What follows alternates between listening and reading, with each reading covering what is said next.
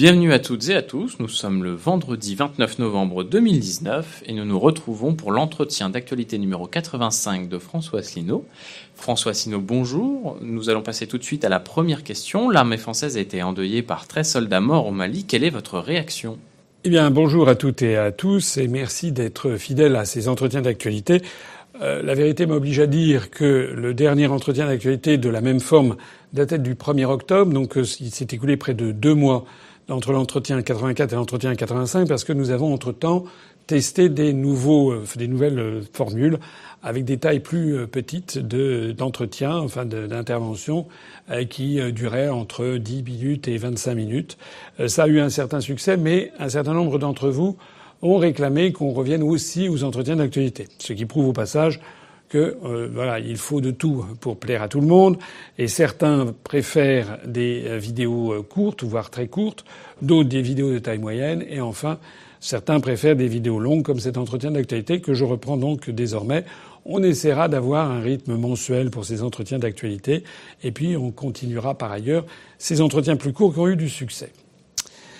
Pour répondre à votre question, c'est une question effectivement euh, qui a, dont on parle beaucoup ces jours-ci, euh, qui a concerné le décès accidentel de 13 soldats, notamment des, officiers, euh, qui sont morts au Mali. Alors, ben, le premier, le premier sentiment est un sentiment de compassion pour les victimes, évidemment de, de, de, présenter nos condoléances les plus émues euh, aux familles de ces soldats français qui sont, comme euh, on le dit, morts pour la France lors de l'opération Barkhane au Mali. Qu'il me soit permis, pour leur rendre ici hommage, de citer exhaustivement leur nom. Pierre Bockel, qui d'ailleurs était le fils de Jean-Marie Bockel, un homme politique connu, Julien Carrette, Romain Chaumel de Jarnieux, Valentin Duval, Clément Frison-Roche, Benjamin Gireux, André Jouc, Jérémy Lezy, Nicolas Mégard, Alex Maurice, Alexandre Protin, Romain Salle de Saint-Paul et enfin Antoine Serre. Donc ces, ces 13 morts, c'est un lourd tribut, c'est beaucoup. C'est beaucoup et évidemment tout le monde est absolument euh, effondré euh, par euh, le nombre des victimes. Depuis que la France est présente au Mali suite au développement sur place des, des troubles au Mali, sur lesquels je reviendrai dans un instant, on compte désormais 38 victimes.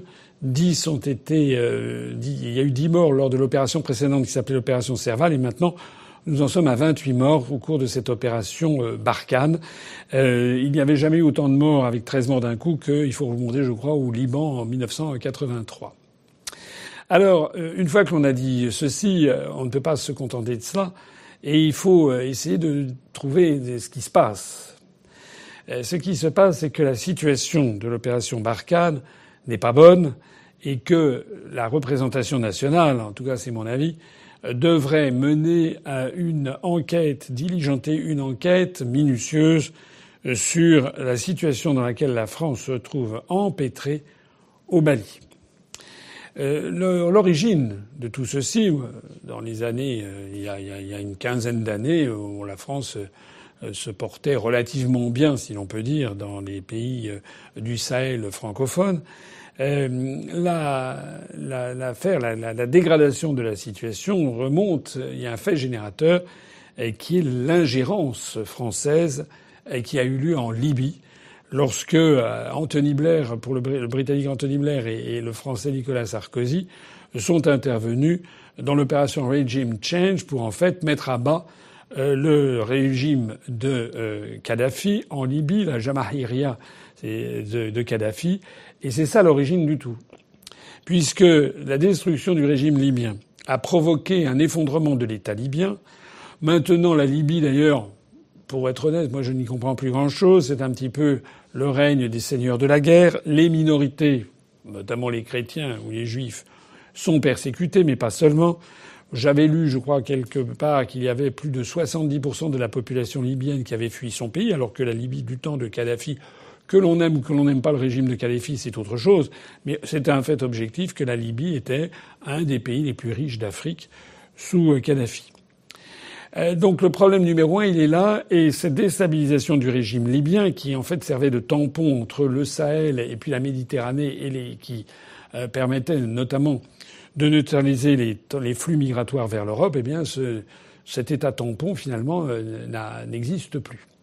Il s'en est suivi toute une série de déstabilisations de pays du Sahel, le Mali notamment, mais aussi on peut considérer que sont menacés le Niger, même le Burkina Faso, et puis même la Tunisie, même l'Algérie, puisque c'est une espèce de tache d'huile qui s'est euh, répandue. La deuxième chose qu'il faut dire, c'est que suite à cette affaire et à la présence des troupes françaises, eh bien, il y a une montée euh, de la haine anti-française dans les populations locales. Il faut le savoir. Alors qu'il y a 30 ou 40 ans, c'était un régime paternaliste que la France avait maintenu, régime néocolonial, mais il y avait quand même une certaine affection pour la France. Désormais, il y a une vraie haine anti-française perceptible dans les populations locales, et ceci depuis plus d'un an. Il faut également souligner le rôle trouble qui est joué par nos partenaires, les Américains, les Allemands, euh, qui devraient normalement nous aider, mais qui nous laissent un peu en première ligne, et les Américains dans la région, et puis également euh, qui financent toujours ces activités terroristes. C'est là où on ne sait plus très bien où l'on en est. Il faut y ajouter encore d'autres éléments. Les autres éléments, c'est que les troupes françaises qui sont envoyées en OPEX, comme on dit, c'est une opération extérieure, de façon générale, et dans la région en particulier, n'ont plus le niveau d'entraînement euh, qui est suffisant euh, pour euh, mener à bien leurs opérations, et ceci depuis les années 2000. Le résultat, c'est que comme ils n'ont plus ce niveau d'entraînement, comme en fait elles sont, si j'ose dire, à flux tendu, puisqu'il y a des restrictions budgétaires tous azimuts, eh bien, on a des personnels qui sont un peu Déjà, c'est un métier extrêmement difficile d'intervenir sur des opérations extérieures, mais en plus de ça, euh, compte tenu des contraintes qui sont, qui pèsent euh, sur les, les troupes, eh bien, cela augmente considérablement le risque de mortalité en opération. Ajoutons-y un facteur, un autre facteur aggravant, c'est que les matériels majeurs qui sont utilisés en opération, justement, n'ont plus le niveau de disponibilité technique opérationnelle, ce que les spécialistes militaires appellent la DTO, suffisant. Ceci est dû au fait que, là aussi, les restrictions budgétaires sont ce qu'elles sont. Donc tout ceci mis bout à bout fait que, eh bien, on a assisté à cette affaire qui a, euh, là en l'espèce, était d'abord et avant tout un stupide accident. Alors il y a eu une revendication faite par l'État islamique, mais que le gouvernement français considère comme étant une revendication opportuniste. Il semble que ce soit tout simplement, il faisait nuit noire, euh, qu'il y aurait eu des tirs qui auraient été échangés quand même avec des troupes aéroportées par des hélicoptères qui allaient débarquer des, soldats, que certains de ces hélicoptères sont partis en marche arrière et se sont euh, fracassés. Au-delà de ça, certaines voix dissonantes, qui n'ont pas été forcément très élégantes compte tenu des circonstances, mais qui pointent quand même du doigt des vrais sujets, c'est de connaître exactement le rôle de la France dans cette région. S'agit-il vraiment de combattre le terrorisme islamiste que par ailleurs soit la France, soit certains de nos alliés soutiennent en sous-main, je pense à l'Arabie saoudite ou au Qatar, euh, et puis, euh, ne s'agit-il pas aussi de défendre les intérêts de tel ou tel opérateur français Tout le monde pense bien entendu à Areva et aux mines d'uranium qu'il peut y avoir dans la région, au Niger notamment, et qu'il s'agirait de sécuriser. Alors certains, évidemment, protestent contre ce néocolonialisme français. Pour ce qui me concerne, je voudrais redire ici toute ma compassion pour les victimes, présenter ici au nom de l'UPR toute notre solidarité avec les familles des victimes, mais aussi avec toute l'armée française qui actuellement souffre beaucoup, comme d'ailleurs la plupart des, professions en France. Elle souffre beaucoup parce qu'elle est victime euh, d'un dédain euh, de la population, souvent, pas toujours heureusement. Elle est victime de missions dont les objectifs sont peu clairs. Elle est victime de restrictions budgétaires incessantes. Elle est victime d'un matériel qui parfois est à bout de souffle. Je crois qu'il serait bon de rappeler ici que les déclarations de guerre doivent être autorisées par le Parlement, Je ne suis pas sûr qu'il y ait jamais eu une vraie déclaration de guerre qui ait été autorisée par le Parlement en l'espèce. Je crois qu'il faudrait qu'il y ait des rapports parlementaires sans complaisance qui soient menés sur cette affaire et surtout que quelqu'un nous présente la voie de sortie. Parce que les spécialistes s'interrogent jusqu'à quand allons-nous être euh, englués dans cette affaire malienne euh, dont les tenants et les aboutissants ne sont pas clairs. Je rappelle que pour ce qui concerne l'UPR, j'ai toujours dit que lorsque nous arriverons au pouvoir, notre objectif sera de rapatrier le maximum de troupes françaises dans les théâtres d'opération où elles n'ont rien à faire. cela ne veut évidemment pas dire que nous laisserions des populations, qu'elles soient françaises expatriées ou des populations locales, à la merci de tueurs islamistes. Ça ne veut pas dire non plus que nous nous désintéresserions d'un certain nombre de protections de certains investissements français dans ces pays, mais cela veut dire que nous prendrions des politiques cohérentes. D'abord, nous pensons que s'agissant de la lutte contre le terrorisme islamiste, la première chose à faire, c'est de clarifier les responsabilités de qui fait quoi, qui finance qui, qui arme qui. Je l'ai déjà dit cinquante fois, je l'avais dit au moment de l'élection présidentielle, il faut absolument que la France remette en question ses relations avec le Qatar, avec l'Arabie saoudite, et voit avec ces régimes exactement ce qu'ils font et comment ils participent au développement du terrorisme islamiste. Si le décès de nos treize soldats pouvait servir au moins à une prise de conscience sur le fait que la France doit revoir sa politique, sa géopolitique vis-à-vis de l'Afrique et du Moyen-Orient, eh bien leur mort n'aurait pas été vaine. Bien, merci pour ce bel hommage. Et pour rester sur le sol africain, que pensez-vous de l'expulsion de l'ambassadeur de l'Union européenne au Bénin? Alors, c'est une affaire qui n'a pas défrayé la chronique, qui, est d'une importance évidemment beaucoup plus faible que ce que je viens de, dire, euh, mais euh, qui quand même est assez significative, parce que ça va me permettre de présenter ici au public quelque chose qu'il ignore. Ce, qui, ce que les Français ignorent, c'est que dans un grand nombre de pays désormais, il y a non seulement l'ambassade de France, l'ambassade d'Allemagne, l'ambassade d'Italie, l'ambassade d'Espagne, etc., etc., mais il y a deux surcroît une délégation de l'Union européenne avec un chef de délégation ayant rang d'ambassadeur et qui est généralement présenté comme l'ambassadeur européen ou l'ambassadeur de l'Union européenne. Ça pose quand même un problème. Ça pose un problème. Moi, je l'avais vu déjà il y a un certain nombre d'années, lorsque j'avais vécu au Japon pendant un an et demi. Euh, il y avait déjà une représentation, mais c'était avant le traité de Maastricht, donc c'était déjà beaucoup, c'était beaucoup plus modeste. Mais il y avait déjà une représentation euh, sur place de la Commission européenne, et puis surtout il y avait une obligation que les ambassadeurs des pays de l'Europe, qui étaient moins nombreux d'ailleurs que maintenant, euh, puissent se rencontrer. Ce qui en fait ennuyait absolument tout le monde, puisque L'ambassadeur de France a pour rôle de défendre les intérêts de la France. Euh, c'est son rôle premier, l'ambassadeur d'Allemagne, de défendre les intérêts de l'Allemagne. Et quand je dis de l'Allemagne, c'est pas seulement les intérêts politiques, c'est les intérêts géopolitiques, c'est les intérêts agricoles, industriels, de services, culturels, etc. Or, il se trouve que les intérêts industriels de l'Allemagne ne sont pas forcément les mêmes que ceux de la France, ils sont parfois totalement antagonistes. Et donc, comment faire pour avoir des ambassadeurs de l'Union européenne qui défendent quels intérêts? Depuis cette époque, les choses n'ont fait que s'aggraver. Et l'on a désormais, dans toute une série de pays, comme je le disais, les 28 ambassadeurs représentant 28 États, et en plus une cerise sur le gâteau, c'est l'ambassadeur et le chef de la délégation de l'Union européenne qui met son grain de sel et qui fait qu'en finalement les pays ne comprennent plus très bien les pays euh, où sont accrédités tout ce, ces, ce personnel diplomatique où est accrédité tout ce personnel diplomatique ne comprend plus euh, forcément toujours très bien qui fait quoi et qui dit quoi. Euh, alors, euh, c'est d'ailleurs une vraie question que j'avais déjà eu l'occasion de soulever lors d'une conférence que j'ai mise en ligne il y a une dizaine d'années euh, sur qui gouverne la France et l'Europe. Euh, je rappelle quand même que euh, il y a chaque pays en, en Union européenne a gardé son ministre des Affaires étrangères. Mais comment peut-on avoir une politique étrangère de sécurité et de défense européenne commune en gardant par ailleurs chaque pays gardant son ambassadeur? C'est bizarre. Soit on, a un ambassadeur de l'Union européenne, soit on a les ambassadeurs des 28, mais on n'a pas les deux. Lorsqu'il y a en France un ambassadeur des États-Unis d'Amérique, il n'y a pas un ambassadeur de l'Oregon, un ambassadeur de la Floride, un ambassadeur du Wisconsin, un ambassadeur du Dakota du Nord, un ambassadeur de l'Arizona. Ça n'existe pas.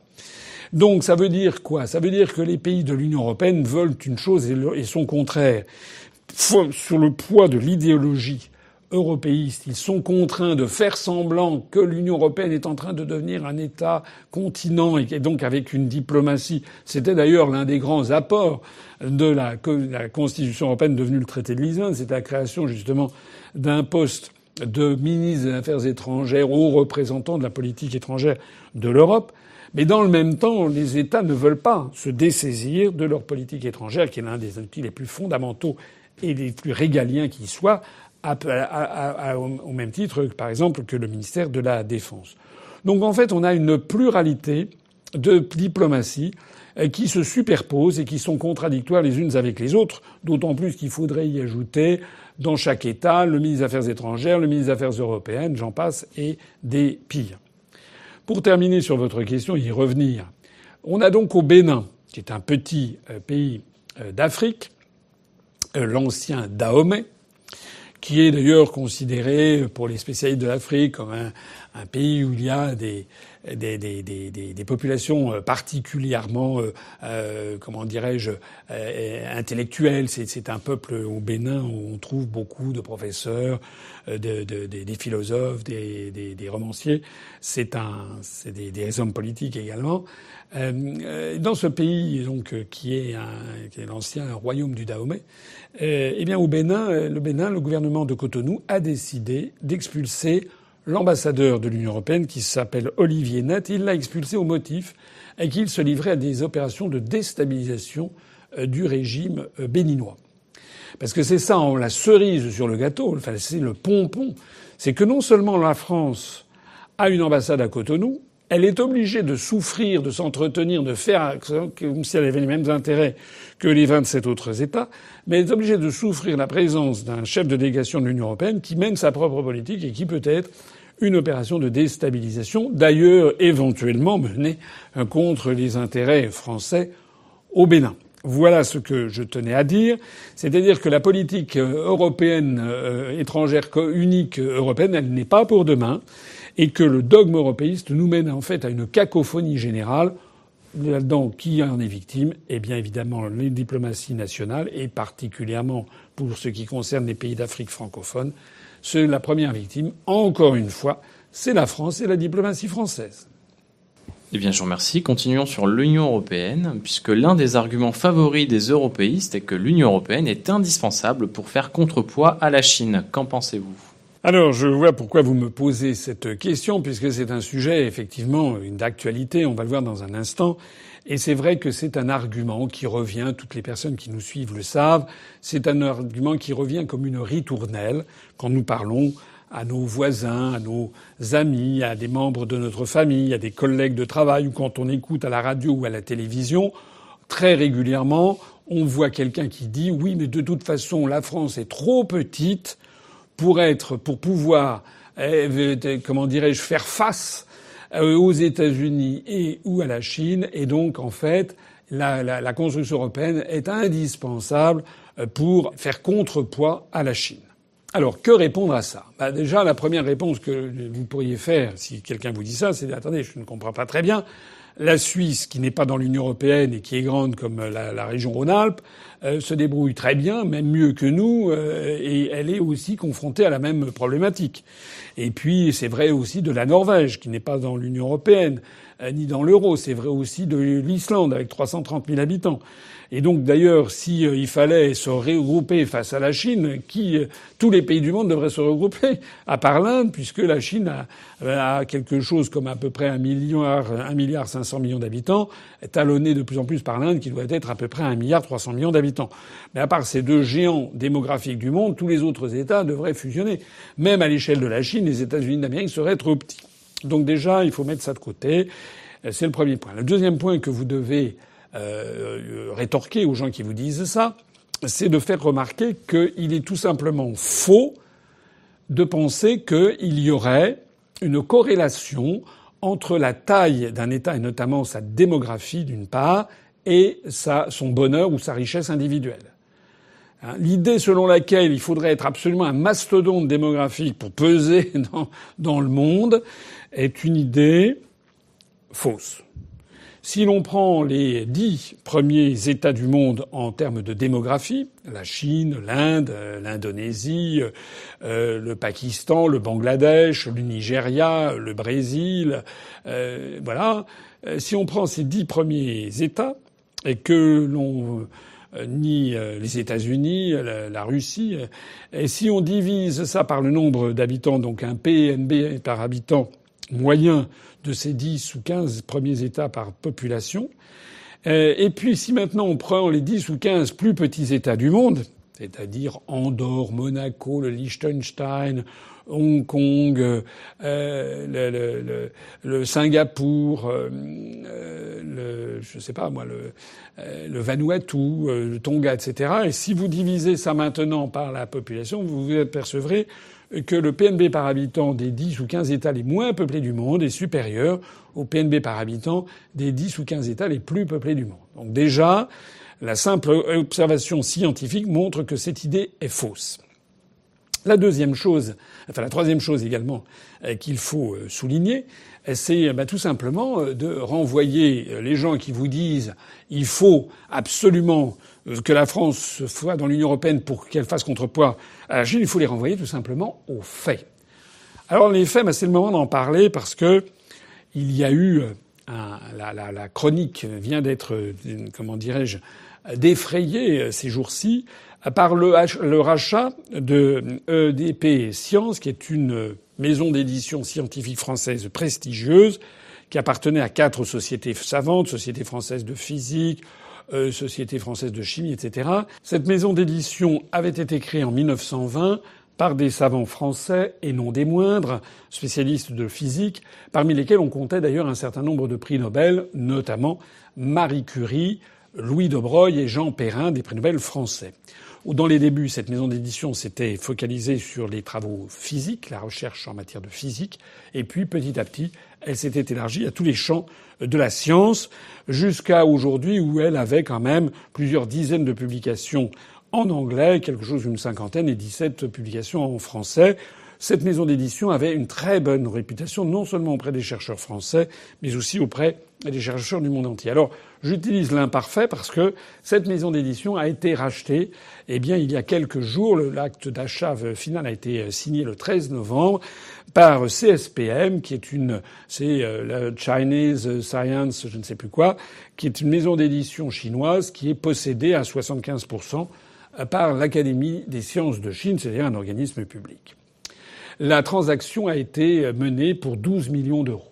Alors, ce qui est vrai, c'est que dans le monde de l'édition euh, scientifique, il y a actuellement beaucoup de remue, de remue-ménage parce que du fait des nouvelles technologies, notamment d'Internet, du fait également de l'évolution des esprits, il y a ce qu'on appelle les, les sciences ouvertes, c'est-à-dire que désormais la recherche est partagée très généralement dans le monde entier. Donc euh, il y a une espèce de communauté scientifique mondiale qui est en train d'apparaître. Mais il n'en demeure pas moins qu'il y a une course au prestige, une course à l'attractivité des chercheurs entre les grandes puissances, entre les États-Unis, l'Europe et puis nouveau venu la Chine qui essaie de plus en plus de mettre le pied dans le monde de la haute recherche scientifique, euh, si possible peut-être pour avoir des prix Nobel scientifiques, mais aussi euh, pour avoir ensuite déposé des brevets industriels dont il pourrait euh, bénéficier. Résultat donc des courses, c'est que cette, euh, les, les, les, revues scientifiques sont dans une situation qui n'est pas toujours facile. La plupart se sont fait racheter par quelques grandes majors. Or, justement, EDP Science était la dernière grande maison indépendante de taille raisonnable, maison d'édition scientifique et une excellente renommée en France. Eh bien, elle, elle, était en déficit. Les grandes sociétés savantes dont j'ai parlé, qui se partageaient le capital, n'avaient pas les moyens de la sauver. Et donc, ont été contraints à la vendre pour 12 millions d'euros, c'est-à-dire une bouchée de pain en définitive quand on y réfléchit, euh, à, euh, à l'Académie des sciences de Chine qui a fait savoir aussitôt euh, qu'elle allait utiliser cela pour développer son influence, notamment aux États-Unis et en Europe. Donc c'est un instrument d'influence que l'on vient de céder. Et bien entendu, les sociétés savantes ont publié de savants communiqués de presse pour expliquer que c'était pas grave du tout, qu'il allait y avoir des comités scientifiques où il y aurait des Français et que si et que ça, et que les moyens qui seraient donnés par la Chine permettraient de développer la coopération franco-chinoise, etc., etc. Il faut ne rien connaître à la pensée chinoise, il faut ne rien connaître à ce que sont les Chinois pour avoir euh, des naïvetés comme celle-ci. J'aime beaucoup euh, le monde chinois, j'aime beaucoup la civilisation chinoise, mais force est de connaître et de constater qu'en Chine, par exemple, le principe de propriété intellectuelle est, quelque chose, est un produit d'importation. Ça ne correspond pas au génie chinois. Le génie chinois, c'est au contraire la copie systématique. Puisque pour apprendre à écrire le chinois, on met une quinzaine d'années pour connaître les 1800 ou 2000 caractères minimaux nécessaires pour lire un journal. Et les lettrés en connaissent 10 000 ou 15 000. Ça s'étale sur toute une vie. Donc, un des principes fondamentaux de l'enseignement en Chine, renforcé par le confucianisme, c'est justement qu'il y ait de plus en plus, enfin, de forcer tous les Chinois à, à imiter le professeur, à copier le professeur, à se mettre à l'école de celui qui fait pour le mieux. C'est le même, même état d'esprit d'ailleurs euh, au Japon avec le culte du daichi, c'est-à-dire du numéro un, et du sensei, le professeur. Donc, lorsque on cède un instrument d'influence, une revue scientifique aux Chinois, les Chinois vont essayer de le capter à leur profit, limité pour le magnifier. On a cédé un joyau de la couronne pour 12 millions d'euros. Pour 12 millions d'euros. Je ne suis bien entendu pas contre la coopération scientifique franco-chinoise, mais il faut quand même que la France cesse ses naïvetés et conserve pour elle-même ses instruments d'influence qu'elle vend aux autres. Pourquoi les autres l'achètent-ils? Parce que justement, c'est un instrument d'influence, c'est un instrument pour faire venir des chercheurs à elle. Voilà le problème. Alors ce qui est d'autant plus scandaleux, c'est que dans cette affaire, 12 millions d'euros, c'est une bagatelle. Quand on pense que la France, vous le savez suffisamment, chaque année en rien qu'en coût net, verse quelque chose comme 9 000 millions d'euros à l'Union européenne sans retour, hein, qui servent à financer euh, la construction d'infrastructures dans les pays de l'Est, qui servent à financer également euh, le fonctionnement euh, des institutions européennes, la Commission, etc.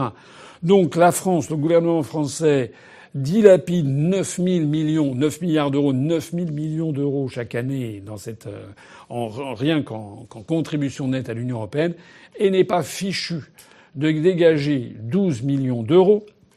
12 sur 9 000, ça fait 0,1% de ce qu'elle verse à l'Union européenne pour garder dans le giron français cette maison d'édition que le ministère de, de, de, la, de la Recherche et de l'Enseignement supérieur aurait dû acheter au nom de l'État pour en faire une maison d'édition nationale. Pourquoi pas? Pourquoi pas? Hein C'est ça qu'il aurait fallu faire.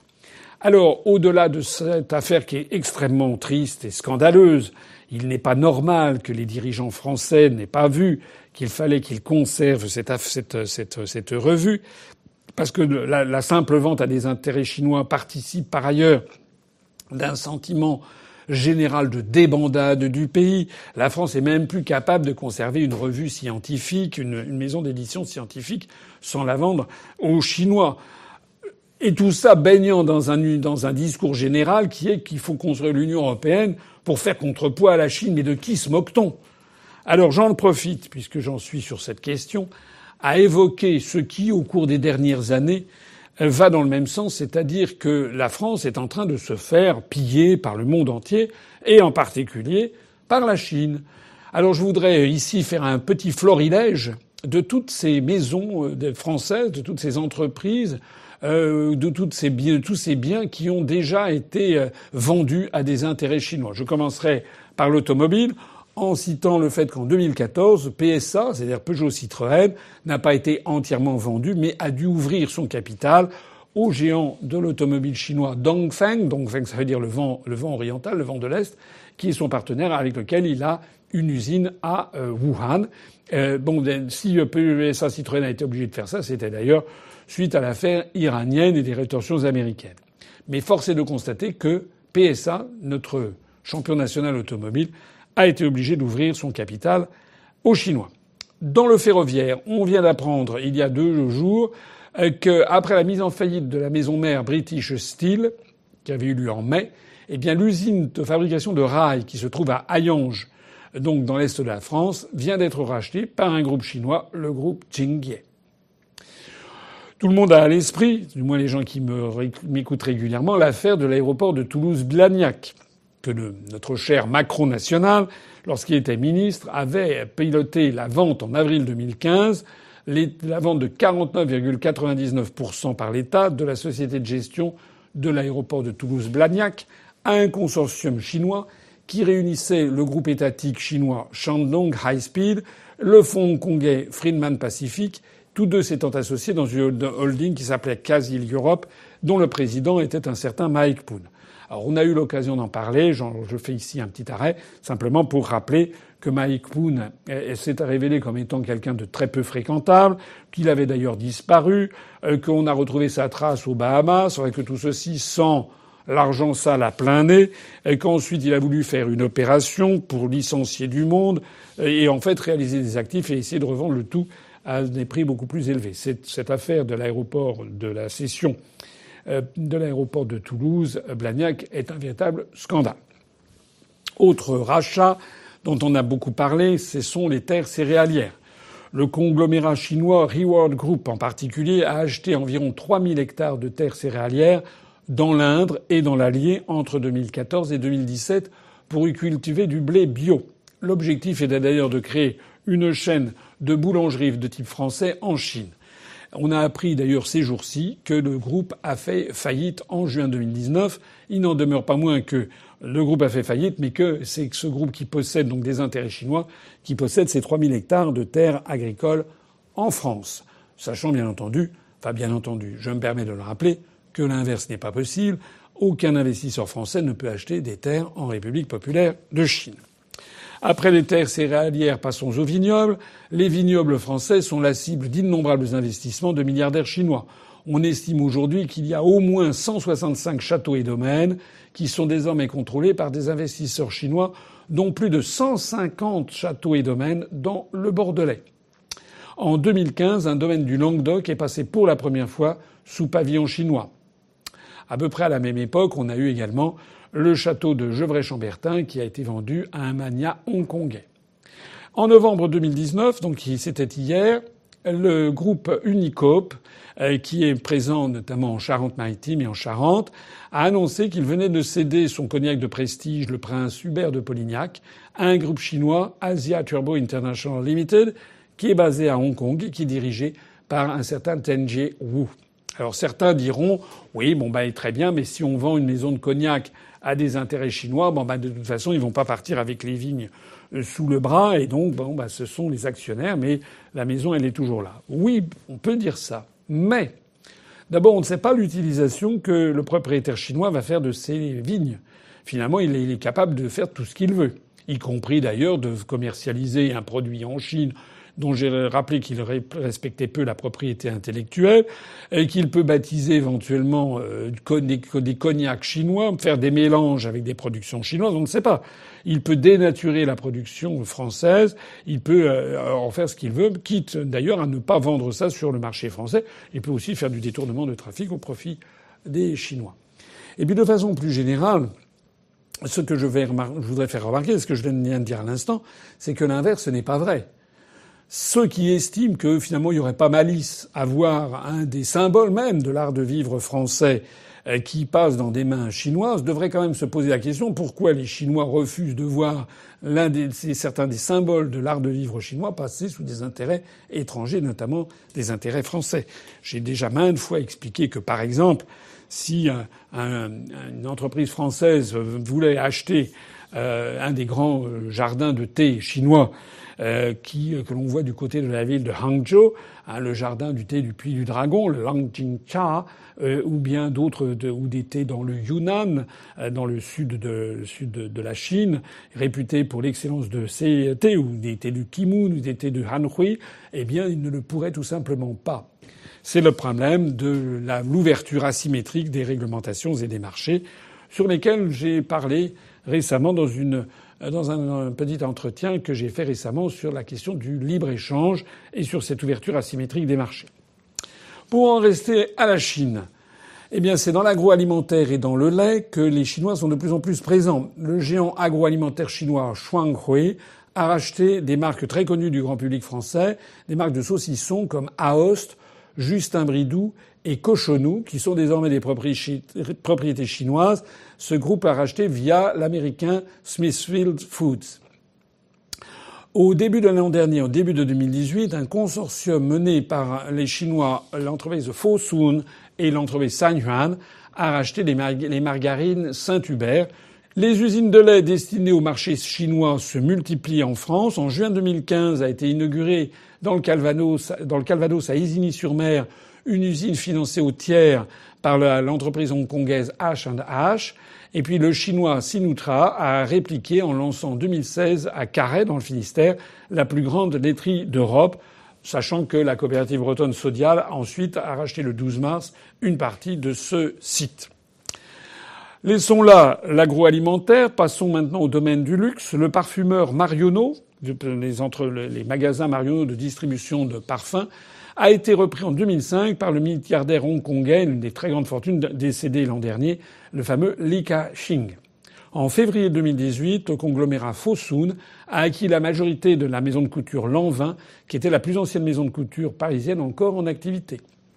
J'ajoute que la griffe Sonia Riquel ou que le chausseur Robert Clergerie sont également désormais passés sous le contrôle chinois du, du hongkongais Li Hanfeng. En matière d'énergie, en 2011, GDF Suez a cédé 30% de sa branche d'exploration-production au fonds souverain chinois CIC pour 2,3 milliards d'euros. En matière de tourisme, le club méditerranéen des frères Trigano, le club Med a été racheté en février 2015 par le conglomérat chinois Fosun, celui-là même qui a déjà fait les emplettes que j'ai relevées précédemment. En matière d'hôtellerie, puisqu'on en est dans les services euh, et le tourisme, le, groupe des hôtels du Louvre Louvre Hotels Group, comme il se fait maintenant appeler en américain, euh, qui a des marques d'hôtels assez connues des voyageurs euh, fréquents, de ceux qui se déplacent beaucoup en province, les, commerciaux, les voyageurs représentants, etc., comme les marques comme Campanile, la chaîne Kyriade ou bien la chaîne Première Classe, eh bien, c'est toutes ces chaînes d'hôtels en France ont été rachetées par le conglomérat Jinchang, qui lui-même est contrôlé par une organisation publique, c'est-à-dire la municipalité de Shanghai. Enfin, comme de même que l'émirat du Qatar a racheté le Paris Saint-Germain, eh bien le club de foot euh, de Sochaux-Montbéliard, le FC Sochaux-Montbéliard, a été cédé à 100% à la société chinoise Ledus. Voilà. Voilà un petit panorama des rachats faits par des intérêts chinois au cours euh, des dernières années. Vous voyez bien que euh, l'idée selon laquelle la, participation de la France à l'Union européenne permettrait de faire contrepoids à la Chine est un bobard éhonté. Et pourquoi c'est un bobard? D'une part parce qu'il y a, je le répéterai toujours et sans cesse, l'article 63 du traité sur le fonctionnement de l'Union européenne qui interdit tous les contrôles aux échanges de mouvements de capitaux. C'est-à-dire que si un Chinois veut racheter l'envin, et qu'il met l'argent nécessaire sur la table, l'État n'a pas la possibilité qu'il avait encore il y a quelques décennies, avant le traité de Maastricht, de dire non. Voilà, c'est interdit aux étrangers. Certains pourront dire bah, bah oui, mais c'est la vie du monde contemporain. Je dis non. Je l'ai déjà montré précédemment parce que l'inverse n'est pas vrai. Vous ne pouvez pas racheter comme vous le voulez des entreprises en Inde, au Vietnam, en Chine, etc., parce que eux, ces pays, qui d'ailleurs sont les pays qui se développent le plus au monde, le plus rapidement, justement, ont conservé leur contrôle des mouvements de capitaux. Ça, c'est la première raison. La deuxième raison, ce sont les contraintes budgétaires considérables fixées par l'Union européenne qui fait que les pouvoirs publics qui font que les pouvoirs publics n'ont jamais trois francs six sous. Ils sont obligés de mettre toute leur marge de manœuvre budgétaire pour financer les autres pays de l'Union européenne et puis eux, c'est constamment les restrictions budgétaires. On l'a vu dans le cas de cette malheureuse maison d'édition scientifique de haut niveau EDP Science que la France a laissé passer. Probablement, les dirigeants français ont estimé qu'ils n'avaient pas les 12 millions d'euros nécessaires pour pouvoir la sauver. Voilà pourquoi notre appartenance à l'Union européenne, loin de faire contrepoids à la Chine, au contraire sert les intérêts chinois. J'y ajoute que pour que l'Union européenne fasse contrepoids à la Chine, il faudrait que tous les États de l'Union européenne aient les mêmes intérêts. Il faudrait, par exemple, que le Luxembourg ait des entreprises industrielles euh, qui euh, nécessiteraient d'être protégées contre les appétits chinois. Ils n'en ont pas. En revanche, le Luxembourg, euh, lui, tire une partie significative de sa richesse de toute l'activité financière et qu'il est important de développer justement avec les échanges avec la Chine. Donc les intérêts du Luxembourg sur le dossier chinois sont exactement l'inverse des intérêts français. J'ajoute que lorsque l'on voit tous ces États du sud de l'Europe, comme la Grèce ou bien le Portugal, auxquels la Commission européenne exige de vendre des actifs publics, de privatiser, c'est d'ailleurs le cas pour la France, eh bien quand on privatise, eh bien on s'adresse à ceux qui ont de l'argent dans le monde, bien entendu. Et donc qui est-ce qui rachète des biens publics privatisés en Grèce, au Portugal, en Italie? Eh bien ce sont notamment les intérêts chinois. Je précise d'ailleurs au passage que l'Italie a passé un accord avec le gouvernement chinois sur le projet des fameuses routes de la soie. Et ce que certains euh, stratèges euro-atlantistes voient avec beaucoup de défaveur parce qu'ils y voient une tentative d'infiltration et d'influence en Europe de la Chine. Bien sûr que c'est de ça qu'il s'agit. De la même façon que lorsque l'Académie des sciences de Chine rachète la maison d'édition EDP Sciences en France, elle a annoncé la couleur, c'est pour développer son influence, bien entendu. Mais comment est-ce qu'on pourrait empêcher la Chine, qui est le plus grand détenteur de liquidités au monde, compte tenu des excédents commerciaux abyssaux, géants qu'elle a engrangés, notamment sur les États-Unis d'Amérique depuis des années et des années.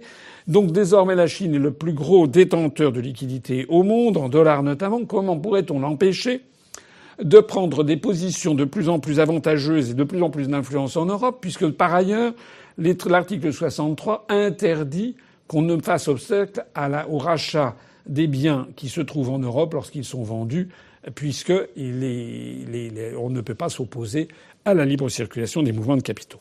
Voilà, conclusion. Ceux qui disent aux Français que la construction européenne a vocation à faire contrepoids à la Chine mentent effrontément. On en a encore eu un exemple il y a quelques jours, je crois. On a vu M. Jean-Christophe Lagarde de l'UDI claironner cela dans je ne sais plus quelle émission de télévision en disant heureusement que l'Union européenne est là pour faire contrepoids à la Chine. Vous rendez la France tellement petite par rapport à la Chine. Arrêtez de croire. Ce sont des bobards éhontés. Le pire d'ailleurs, c'est que ceux qui les profèrent ne se rendent peut-être même pas compte qu'ils disent une énormité et en fait une imbécilité. Merci François Sino pour cette réponse très détaillée. Toujours concernant euh, l'Union européenne, nous venons d'apprendre que la commission Juncker vient de se terminer. Pouvez-vous nous expliquer comment? Alors, effectivement, Monsieur Juncker, la commission Juncker vient de s'achever, avec d'ailleurs un mois de retard. Monsieur Thierry Breton, en dépit des casseroles qu'il avait, qui étaient pires finalement que celles de Madame Goulard, a fini par être avalisé par le Parlement européen et donc à partir du 1er décembre, euh, c'est-à-dire dans quelques heures, euh, la nouvelle commission va prendre ses fonctions. La commission Juncker s'en va. Elle a fait un, son, un peu son testament euh, en, en, parlant du budget, en examinant les budgets des États pour l'année 2020. Je parlais justement des questions budgétaires il y a un instant dans le cas de l'affaire de la Chine. Eh bien, M. Moscovici, le commissaire français, a été un peu une espèce de bouquet final, comme on dit dans un feu d'artifice, sur cette affaire, puisqu'il a dénoncé les politiques de huit États qui ne contreviennent aux directives euh, européennes. Voilà, quant à leur budget pour l'année 2020. Ces huit États étant la Belgique, euh, l'Espagne, la Finlande, la France, l'Italie, le Portugal, la Slovaquie et la Slovénie. Voilà, donc ça n'est pas bien du tout. Euh, nous avons, enfin, le gouvernement français a annoncé un déficit budgétaire de 2,2%, ce qui est très en deçà des 3%, mais en gros, euh, le déficit primaire n'a pas été vraiment résorbé. En gros, les efforts ne sont pas suffisants. En gros, donc, M. Moscovici a laissé euh, comme lettre finale, comme lettre d'adieu, une nouvelle admonestation à la France. Alors ça tombe particulièrement mal compte tenu du fait que la situation sociale en France est particulièrement explosive, que nous sommes d'ailleurs à quelques jours du 5 décembre, et que, d'après les rumeurs qui circulent avec insistance dans les salles de rédaction, le monsieur Macron et tout son entourage et le gouvernement sont très inquiets de la tournure des événements qui, qui pourraient avoir lieu en France à partir du 5 décembre, puisque euh, M. Macron et M. Philippe, le président de la République et le Premier ministre, qui ne sont que les factotum en fait de, la volonté euh, de l'oligarchie qui se manifeste par les oukases venus de la Commission européenne, de la Banque centrale européenne ou de l'OTAN, eh bien en réalité ils sont en train de se mettre l'ensemble de la population française à dos. Donc ça tombe très mal. Ça tombe très mal au moment justement où le gouvernement aurait bien besoin de pouvoir lâcher encore un peu de lest si les affaires tournaient vinaigre. Et puisque l'on en est à parler de ces questions budgétaires, en France, eh bien, je voudrais parler de ce qui s'est passé depuis euh, le dernier entretien, c'est-à-dire euh, l'effondrement euh, en France du pont de Mirepoix dans le Tarn. On a appris il y a 48 heures qu'un nouveau pont s'était effondré en Italie sur l'autoroute A6 vers Turin. C'est le deuxième pont d'importance autoroutier après celui de Gênes qui avait fait un certain nombre de morts. Là, il n'y a pas eu de victimes. C'est un miracle. Mais il y a eu un pont qui s'est effondré en Italie. En France, le pont de Mirepoix a été, s'est effondré dans le Tarn. J'ai eu l'occasion de faire des articles sur notre site et sur notre page Facebook. Alors, certains, les docteurs, tant mieux, diront mais non, non, non, c'est tout à fait normal. C'est parce que tout simplement, il y a un camion qui faisait 40 et quelques tonnes qui est passé sur un pont de 19 tonnes. Donc, en fait, tout est de la faute de l'entreprise et du chauffeur qui a fait ça. Non, non, non, non, non. C'est les choses sont beaucoup plus compliquées que cela. D'abord, sur ce pont qui effectivement était limité à 19 tonnes, il y avait tous les jours des, de très nombreux camions qui passaient et qui étaient très lourds. Donc ça veut dire que le pont était sujet depuis de nombreux mois et de nombreuses années. Il avait été, c'est un pont des années 30 mais qui avait été rénové en 2003.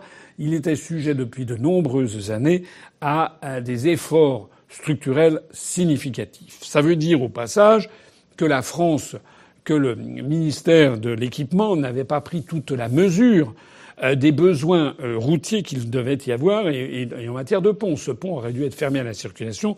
On aurait dû en rouvrir un autre, probablement. Mais ça n'est pas la seule raison. En fait, j'ai rappelé au cours des derniers jours qu'il y a, euh, euh, d'après les rapports du Sénat, d'après le rapport récent de l'Assemblée nationale, il manque en gros 200, 250, 300, 350 millions d'euros pour entretenir globalement le réseau routier, euh, les, routes nationales non concédées. Le rapport du Sénat avait, un rapport du Sénat de 2018 avait pointé 27 000 ponts en mauvais état. Alors, là-dedans, les chiffres volent.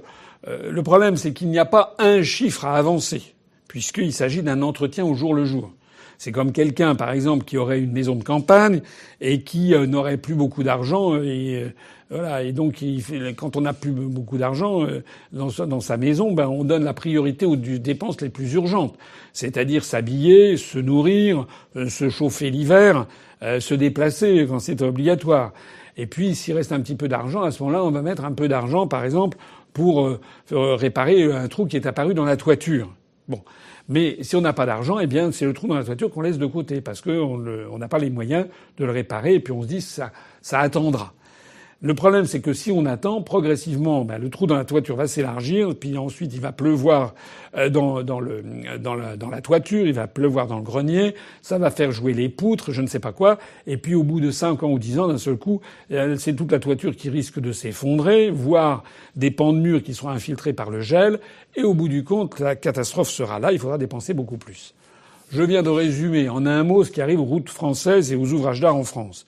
Comme l'État est complètement pris à la gorge par les contraintes budgétaires de l'Union européenne, dont je rappelle qu'elles sont motivées par le fait que nous devons essayer de sauver, d'assurer la survie de l'euro, c'est l'objet même de l'article 121 du traité sur le fonctionnement de l'Union européenne qui pose, le principe des grandes orientations des politiques économiques, eh bien, l'État étant désargenté, il est obligé de parer au plus pressé, de répondre à tel ou tel euh, catégories socio-professionnelles lorsque c'est en train de virer à l'émeute. Je rappelle l'argent que Macron a été quand même obligé de consentir au mouvement des Gilets jaunes. Je rappelle que lorsqu'il y a ici ou là des émeutes ou des manifestations très violentes, bah, l'État essaie de remettre un petit peu d'argent ici ou là, comme en ce moment dans les hôpitaux. Et ben tout ceci, évidemment, au détriment des dépenses qui ne se voient pas, dont les effets immédiats ne se voient pas, c'est-à-dire l'entretien des routes et des ouvrages d'art. Donc le problème numéro un, il est là, c'est qu'il y a un sous-investissement chronique dans les ouvrages d'art en France et dans les routes du réseau routier national non concédé. En particulier, il semble que sur ce pont du Tarn euh, qui s'est effondré, eh bien, c'est les efforts de structure ont fait que finalement, il y a euh, un, un, des éléments métalliques, une des poutres qui tenait le pont, qui a fini par lâcher progressivement parce que le pont n'était pas suffisamment fiable ni entretenu. Mais il y a une autre raison aussi à cette affaire de ce pont, c'est que le ministère de l'équipement, qui a fusionné avec le ministère de l'écologie, a vu le nombre de ses agents diminuer de 120 000 fonctionnaires à à peine 40 000 en quelques années, divisé par trois. C'est dans le cadre de l'idéologie systématique de la réduction du périmètre de l'État, dans le dénigrement systématique de la présence des fonctionnaires. Il y a toujours trop de fonctionnaires paraît-il. Donc on diminue drastiquement le nombre de fonctionnaires. Il faut également simplifier les normes, simplifier les règles, et notamment un certain nombre de transporteurs routiers demandent la simplification des règles. Alors parfois c'est justifié, mais parfois ça l'est moins. Et en particulier pour ce genre d'affaires, la, la, la, surveillance des ponts, normalement, il y avait auparavant, il fallait faire une demande qui devait avoir un accord lorsqu'on fait passer, par exemple, un, un, convoi exceptionnel sur des ponts, on doit demander l'accord de, on devait demander l'accord de l'équipement. C'était un accord qui devait être obtenu préalablement au transport. Ben maintenant, c'est le contraire qui est vrai. C'est simplement pour information. Donc, il faut que l'enquête sur cette affaire du pont qui s'est effondré, que cette enquête aille jusqu'au bout. Mais si on va jusqu'au bout, si on recherche la chaîne des causalités, on s'apercevra très probablement qu'il s'agit d'abord et avant tout d'une misère budgétaire qui fait que le ministère de l'équipement, qui faisait en jadis encore, mais il y a encore 30 ou 40 ans, la gloire de la France, qui avait le meilleur réseau routier au monde, eh bien désormais, le réseau routier français ne cesse de dégringoler année après année dans le classement mondial euh, des réseaux routiers. Il y a encore 20 ou 30 ans, on était le premier du monde. Maintenant, on est passé moins que la dixième place et on ne cesse de dégringoler. Et puisque j'en suis à parler des problèmes budgétaires publics, j'insisterai sur cette information qui vient d'apparaître depuis quelques jours, c'est que pour la première fois dans notre histoire, on risque de voir un hôpital public dans le Maine-et-Loire, il se situe à Longuet-Jumelles pour être précis.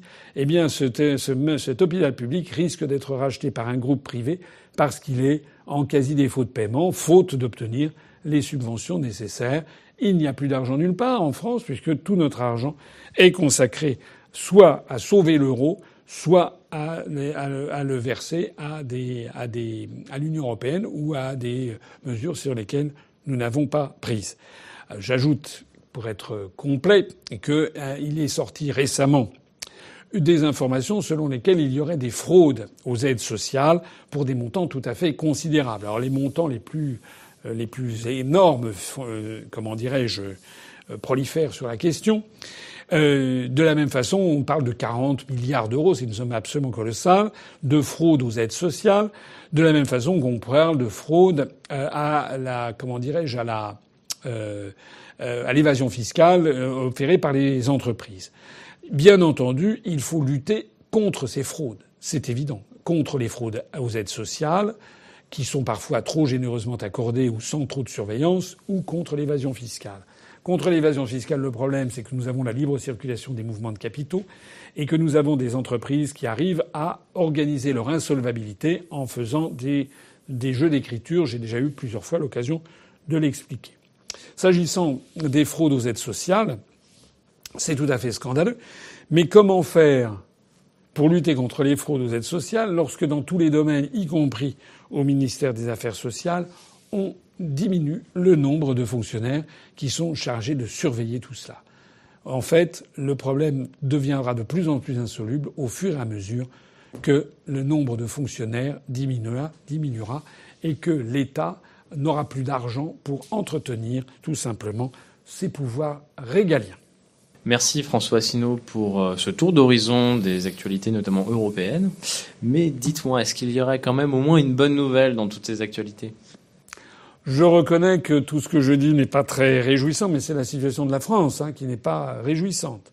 Quand on se promène dans notre pays, hélas, on voit bien que la France est atteinte d'une, c'est même plus une maladie de langueur, c'est un problème monumental dans tous les domaines. La France se porte extrêmement mal. Le peuple français est très inquiet de la suite des événements. Et donc, effectivement, il n'y a pas beaucoup de raisons de se réjouir. J'ai noté quand même, au cours des derniers jours, deux motifs de se réjouir. Le premier motif, eh bien, on me permettra, c'est les problèmes qui se, multiplient dans le parti du président de la République, dans le parti En Marche. Euh, le, à l'Assemblée nationale, on a compté au cours des, 40, des, des 24 dernières heures encore deux nouvelles démissions euh, de députés de En Marche. Le groupe En Marche à l'Assemblée nationale comportait 313 députés au début de la législature. Il n'en comporte plus que 303, puisque 303 membres apparentés, puisque 10 députés quand même ont levé l'encre de ce, de ce groupe. Les deux députés qui viennent de faire défaut, qui viennent de faire défection, ce sont euh, la députée de Haute-Savoie Marion Laine et la députée de la Sarthe de En Marche Pascal Fontenelle Personne. Alors qu'est-ce que ça veut dire? Quand on regarde le pourquoi du comment de ces députés qui quittent le groupe En Marche, ils disent tous la même chose. Ils disent tous en fait on sert à rien. ils ne servent à rien. C'est triste. Ils se rendent compte qu'ils ne servent à rien. Et alors, au lieu d'avoir le cynisme de députés d'autres partis politiques que je ne citerai pas, qui savent qu'ils ne servent plus à grand chose, mais qui sont là, euh, ça leur permet d'empocher, d'empocher les rémunérations, les avantages en nature divers et variés, et d'ailleurs souvent en n'allant pas à l'Assemblée nationale. En revanche, et il y a dans En Marche des gens qui euh, étaient issus de la société civile, qui s'étaient engagés parce qu'ils avaient trouvé que Macron avait le bon discours, et c'est ça, puis ils se rendent compte qu'en fait, ils ne servent à rien. Ils, ils, disent, ils protestent. Je crois que c'est Madame Pascal Fontenelle personne qui a laissé une espèce de communiqué de presse à l'AFP qui expliquait pourquoi elle quittait En Marche en disant que c'était terriblement décevant, qu'elle avait participé à des quantités de groupes de travail, puis en fait, il se passait jamais rien. Mais quelle naïveté, Madame la députée quelle naïveté, mesdames les députés, les deux députés qui viennent de s'en aller. Quelle naïveté, mesdames et messieurs les dix députés qui avaient quitté En Marche. Pourquoi est-ce que vous ne servez à rien? C'est tout simplement parce que la grande majorité, l'écrasante majorité de tous les choix stratégiques sont décidés ailleurs qu'en France. Est-ce que vous pouvez le comprendre? Non C'est trop compliqué Lorsque des députés euh, comme ça font des réunions euh, avec le, grand public, il y a le grand public qui dit oui, bah, je sais pas quoi, moi, il faudrait taxer ci, il faudrait interdire des délocalisations, il faudrait taxer les transactions financières, il faudrait faire ci, il faudrait faire ça, il faudrait interdire les OGM, et voilà, nous, on a des tas d'idées, voilà, nous, on pense qu'il faudrait interdire les OGM, mais ces gens, les Français, ne savent pas que tout ceci est interdit par notre appartenance à l'Union européenne. Et je suppose que si ces deux députés ont fini par claquer la porte, c'est parce qu'elles se sont rendues compte qu'en fait, leur groupe leur disait non à tout, mais leur groupe leur disait non à tout, alors elles disent oui, c'est une, organisation pyramidale, ici et ça, mais non, c'est parce que c'est toujours l'omerta et le grand secret. Le grand secret, c'est que la France n'a plus de marge de manœuvre dans un nombre de, domaines absolument considérables. Donc on peut faire parler les gens. C'est du pipeau, hein. Ce sont toutes ces parlottes organisées dans tous les partis politiques. Il y a des partis comme ça qui font des odes à au fait il faut avoir des idées hein, ça c'est comme sur l'air des lampions il faut on va lancer des boîtes à idées on va avoir des idées. L'un des derniers en date c'était monsieur Christian Jacob le nouveau euh, patron des républicains qui a dit qu'il allait lancer des groupes pour avoir des idées. Euh, je crois qu'il y avait monsieur Glucksmann qui avait créé Place Publique qui s'était présenté aux élections euh, européennes était à côté de moi lors d'un débat, euh, bah vous avez vu qu'il avait en numéro 2 sur sa liste, je crois, une écologiste qui a claqué la porte. Place publique vient d'exploser, il n'y a plus personne là-dedans, parce que les gens qui vont dans ces partis politiques, qui ne, refusent de comprendre ce que j'explique depuis plus de 12 ans, qui ne s'intéressent pas à nos analyses, qui croient que la France est un, pays souverain et que l'Union européenne, ça serait un truc absolument formidable, super gentil, bisounours et tout, qui n'aurait aucun impact sur notre vie quotidienne et qu'on serait libre de mener les politiques que l'on veut, ces gens-là, eh bien d'un seul coup découvrent qu'ils n'auront en fait plus aucun pouvoir. C'est ça finalement la bonne nouvelle, c'est que au bout du compte, je pense que tous ces députés vont quand même à un moment ou à un autre se mettre à réfléchir, peut-être faut-il l'espérer en tout cas, vont commencer à regarder les analyses de l'UPR, vont peut-être découvrir ce que sont les rapports sur les grandes orientations des politiques économiques hein, publiés chaque année par la Commission européenne. Ils vont peut-être se prendre à deux mains et commencer à lire les articles des traités européens, notamment du traité de Maastricht, recarrossé en traité d'Amsterdam, recarrossé en traité de Nice, recarrossé en traité de Lisbonne. Ils vont peut-être commencer à s'intéresser aussi aux directives, hein, comme tous ceux qui parlent d'immigration sans vérifier la directive du 22 septembre 2003 et qui précise par exemple que le regroupement familial désormais est obligatoire et imposé par l'Union européenne. Hein, tout ça, il faut quand même aller regarder un petit peu les textes. Mesdames et messieurs les députés de tous les autres partis politiques, allez au boulot, renseignez-vous un petit peu sur ce que c'est que l'Union européenne. Et puis, la deuxième bonne nouvelle, quand même, et là je voudrais insister avec plaisir, c'est ce qui se passe outre-Manche. Sur ce qui se passe outre-Manche, vous avez peut-être remarqué qu'on n'en parle plus. Alors dans nos grands médias, quand on ne parle plus d'un sujet qui avait défrayé la chronique, le Brexit, Boris Johnson, quand on n'en parle plus, eh bien c'est qu'il y a anguille sous roche. C'est que les choses ne tournent pas dans le sens de ce que voulait l'oligarchie.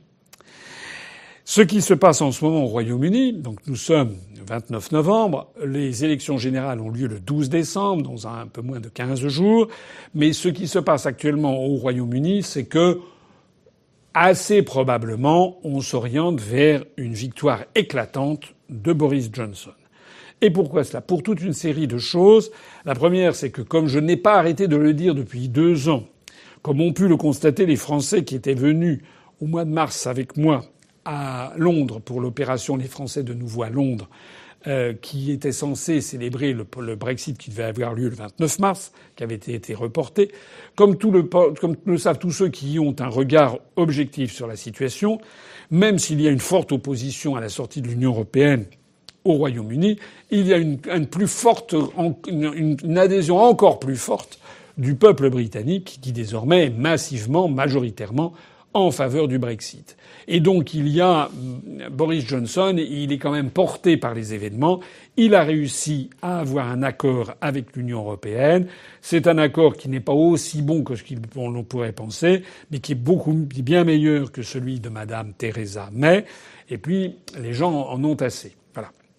Donc ce qui se passe, c'est que les électeurs du Parti conservateur vont voter massivement pour Boris Johnson que Nigel Farage, avec un sens des responsabilités et de l'histoire qui l'honore, c'est que même s'il a été critique du, euh, de l'accord obtenu par Boris Johnson, il a fini par décider de ne pas présenter le candidat de Brexit Party contre les candidats euh, du Parti conservateur, de présenter ses candidats uniquement dans des circonscriptions détenues par des travaillistes. Et encore, il a encore réduit la voilure parce que, en fait, Nigel Farage a bien compris que et rien ne serait pire que le fait que, présentant des candidats, euh, il fasse baisser le nombre de voix, enfin, il divise les nombres de voix favorables au Brexit et que ce soit au profit des travaillistes. Donc, euh, Nigel Farage a, a, vu le coup venir et il l'a, euh, il l'a, il l'a paré. Donc, il va y avoir globalement, probablement, une forte mobilisation de tous les électeurs favorables au Brexit. Alors, ça n'est pas la seule raison des événements actuellement en cours et qui favorisent de plus en plus Boris Johnson, il y a deux autres raisons. Il y a une autre raison, c'est que des rumeurs insistantes d'antisémitisme à l'encontre de Jeremy Corbyn sont réapparues. Pas forcément contre lui-même, mais contre un certain nombre de ses députés eh, qui auraient ici ou là fait des propos, tenu des propos, des déclarations eh, non seulement euh, anti-israéliennes ou antisionistes, mais euh, carrément euh, antisémites. Alors, l'affaire est quand même allée un petit peu loin puisque le grand rabbin du Royaume-Uni d'Angleterre a protesté. Il a été soutenu par plusieurs églises et religieux. Et donc, il y a un parfum quand même d'opprobre qui pèse sur Jérémy Corbyn, euh, qui, sur cette question. Et puis, il y a encore autre chose. C'est que Jérémy Corbyn a présenté un programme d'ultra-gauche en proposant des nationalisations tous azimuts, en proposant d'augmenter considérablement euh, le, niveau de vie des Britanniques, d'augmenter de, façon très importante euh, les salaires. Ce qui d'ailleurs est assez curieux, c'est que si on regarde ça à la loupe, il est très probable que la grande majorité de ces, décisions, qu'une majorité de ces décisions serait tout simplement contraire aux traités européens qui euh, seraient. Qui, alors, il est vrai que le Royaume-Uni n'est pas dans la zone euro, mais quand même, on est un peu surpris de voir ce programme qui a tout l'air d'un sauf qui peut. En attendant, eh bien, ce programme de nationalisation tous azimuts semble avoir fait peur aux possédants au Royaume-Uni.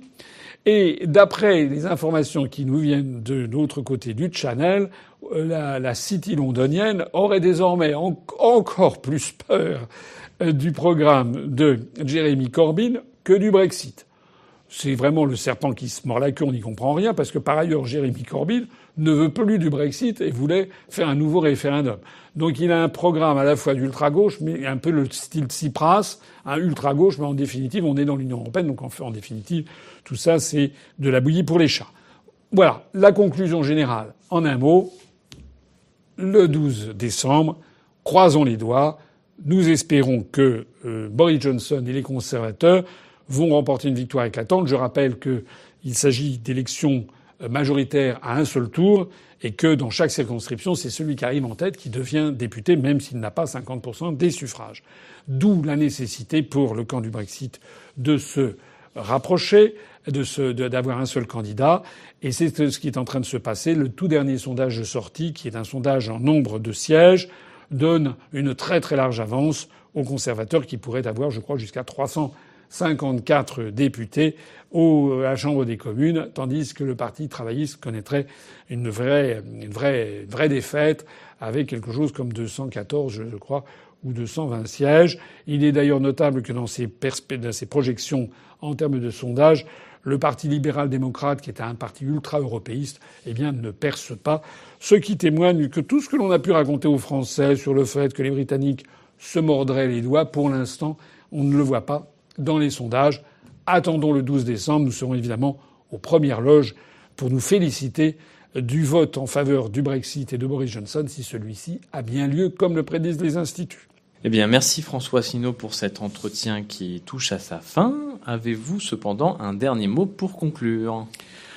Alors les mots pour conclure, je rappelle ce que j'ai déjà euh, écrit, ce que nous avons fait à la fois sous forme de communiqué de presse et d'articles, c'est que nous appelons à manifester le 5 décembre euh, avec l'ensemble des syndicats et, et certains autres partis politiques d'ailleurs à manifester le 5 décembre. Non seulement pour les retraites, pour le maintien des régimes spéciaux de retraite, parce qu'il n'y a aucun inconvénient, si ce n'est que des inconvénients idéologiques, à vouloir supprimer les régimes spéciaux. Je précise que c'est la Commission européenne, par le rapport des grandes orientations des politiques économiques, qui a exigé la suppression des régimes sociaux, ce qui est absolument une iniquité totale pour certaines professions comme les avocats, qui depuis des générations ont mis, ont cotisé, ont mis de côté un petit trésor de guerre de 2 milliards d'euros qu'il s'agirait de piquer.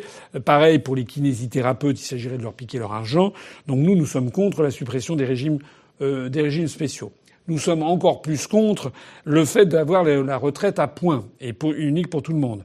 Parce que, on l'a déjà vu sur un nombre de fois incalculable, lorsque l'on fait des retraites à points, il suffira ensuite au gouvernement, pas celui-ci, pas immédiatement, mais dans deux ans, dans trois ans, dans cinq ans, de faire en sorte que le point soit augmenté moins vite que le taux d'inflation pour progressivement affaiblir euh, le niveau de vie, diminuer le niveau de vie de l'ensemble des retraités. Donc c'est un véritable scandale.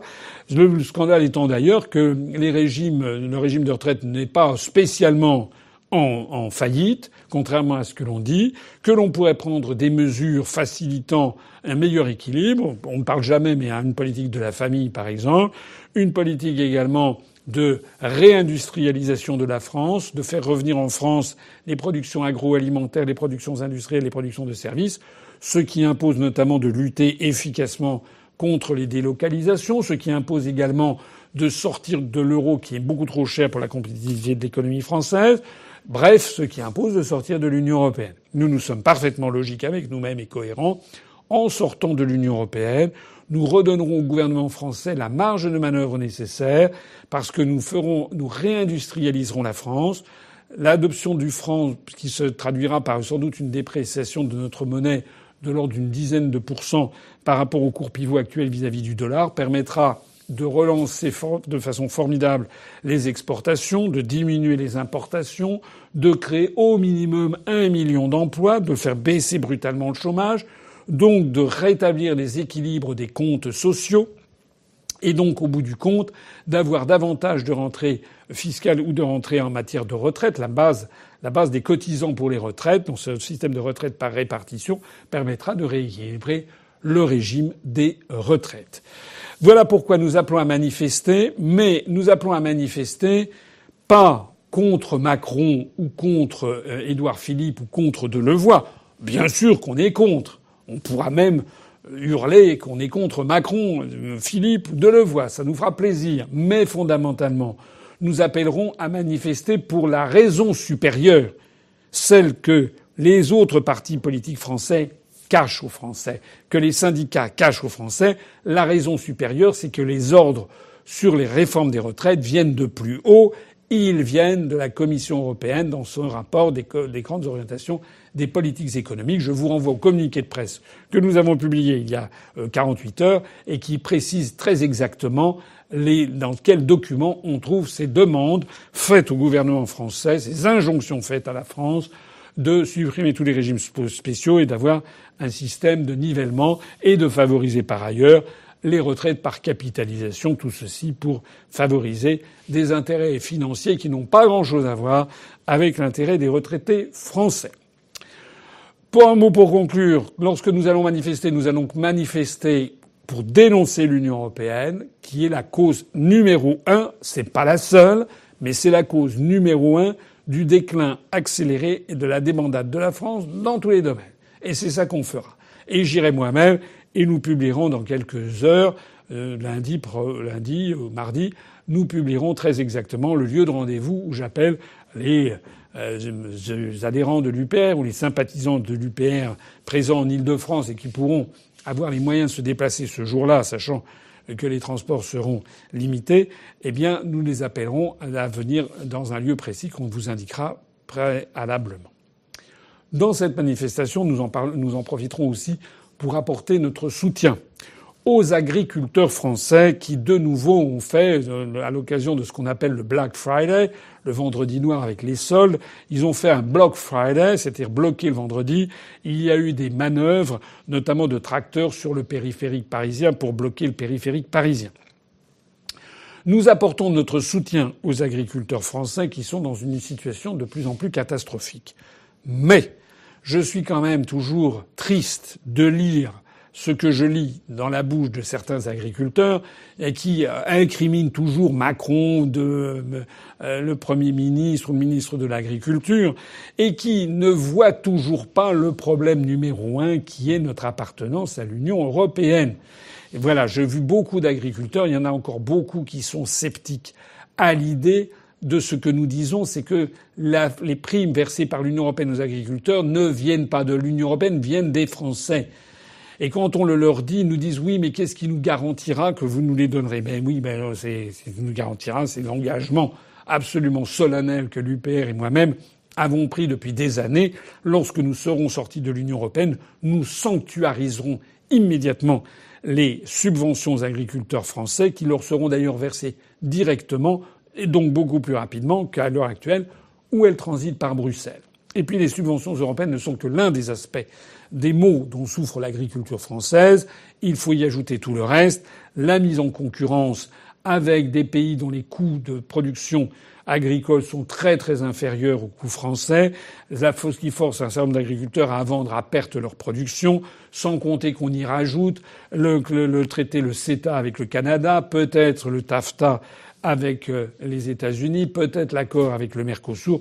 Tout ceci, il faut en finir avec cette euh, comment dirais-je, cette persécution en fait de nos agriculteurs. Et comme si ça ne suffisait pas, il y a, en plus de ça un discours anti-agriculture euh, qui s'est développé en France. Et les agriculteurs ont raison de manifester contre cela parce qu'on ne peut pas à la fois mettre les agriculteurs dans une situation insupportable économiquement et financièrement et leur demander de surcroît de ne pas utiliser les moyens qu'ils ont à leur disposition pour euh, avoir les rentabilités nécessaires, c'est-à-dire notamment des produits phytosanitaires. Pour ce qui nous concerne, j'ai déjà parlé beaucoup de ça, mais je le dis à, cette occasion, nous, nous sommes en faveur d'une agriculture raisonnée, de développer l'agriculture bio, l'agriculture raisonnée. Nous sommes en faveur de redévelopper l'agriculture familiale traditionnelle. Nous sommes en faveur de la permaculture. Nous sommes en faveur d'une agriculture beaucoup plus respectueuse des terroirs. Mais tout ceci nécessite que l'on en finisse avec la mise en concurrence insupportable qui est infligée aux agriculteurs français. Et puis le tout dernier mot pour conclure. Je voudrais lancer un appel. Je l'ai déjà dit de nombreuses fois. Je ne me lasse pas de le dire. J'appelle toutes les personnes qui m'écoutent et qui ne l'ont pas encore fait à se rendre dans leur mairie ou bien à aller sur leur ordinateur et à signer la pétition pour le référendum sur Aéroport de Paris. On a appris ces jours-ci qu'on n'était pas encore arrivé au premier million de signatures. Je répète, je rappelle qu'il faut 4 600 000 signatures. C'est un nombre démentiel. C'est une honte. Cette réforme constitutionnelle qui avait créé le référendum d'initiative partagée nécessite 10% du corps électoral. On n'a jamais vu ça dans aucun autre pays du monde. Nous, nous avons dit, lorsque j'ai présenté mon programme, j'avais dit que pour ce qui nous concernait, il nous faudrait avoir à peu près, pour un référendum d'initiative citoyenne, en toute matière, il suffirait d'avoir 700 ou 800 000 signatures. Si notre proposition était actée dans la, dans la Constitution française, ça y est, nous les aurions, nous aurions notre référendum. 700 000 signatures validées par un système informatique, ça n'est pas rien. Mais 4 600 000, c'est tout simplement impossible. Alors, à l'impossible, j'espère que les Français diront euh, l'impossible n'est pas français. J'appelle à la mobilisation générale. Je sais bien que ce qui arrive est dû au fait que tous les grands médias du pays organisent l'omerta sur cette affaire. France Inter a refusé une, de, de, passer des spots qu'avait préparés, je crois, le Parti communiste français à juste titre. C'était des spots pour appeler les Français à signer la pétition pour ADP. France Inter a dit que c'était contraire à, comment dirais-je, à la neutralité du service public. Enfin, on croit rêver, alors que c'est un problème d'information. Le CSA, Courage Fuyons, est passé sous la table, a refusé d'imposer cela. Donc actuellement, il y a la conspiration du silence sur l'existence de cette pétition. On a, je crois, jusqu'au mois de mars de l'année prochaine pour signer. Il y a la conspiration du silence. C'est un vrai scandale. C'est un vrai scandale parce que des, sondages ont été effectués qui tentent à montrer que s'il y a un référendum sur la privatisation d'aéroports de Paris, il y aurait probablement 66, 70, 75% des électeurs qui voteraient contre. On le sait, on le sait de façon certaine. Sauf qu'il y a peut-être 70 ou 75% des électeurs qui vont voter contre, mais il n'y en a que 2% qui ont signé la pétition. Pourquoi? Bah Parce que énormément de gens ne savent même pas que cette pétition existe, ne savent pas comment procéder. Et puis c'est la, loi du silence. C'est exactement comme ceux qui s'étonnent des scores modestes que nous avons faits à aux élections européennes, alors que le ressentiment contre l'Union européenne est très élevé. Ben je rappelle que tout simplement, nous avons été, nous avons souffert d'une occultation médiatique. Nous avons eu une très faible couverture médiatique. C'est aussi simple que cela. Voilà le problème. C'est le même problème pour Aéroport de Paris. Essayons de lutter contre ça. Signons, faisons signer tout autour de nous la pétition pour avoir le référendum sur Aéroport de Paris. Je vous remercie de m'avoir écouté pour ce long entretien d'actualité numéro 85 où je renoue avec la file, le fil de ceux que j'avais fait auparavant. J'espère que ça vous a intéressé. Je vous souhaite bonne semaine. Je vous souhaite de vous préparer pour les journées du 5 décembre et sans doute les journées ultérieures. On ne sait pas ce qui va se passer. Tenez bien, tenez ferme. Et puis, comme d'habitude, vive la République et vive la France.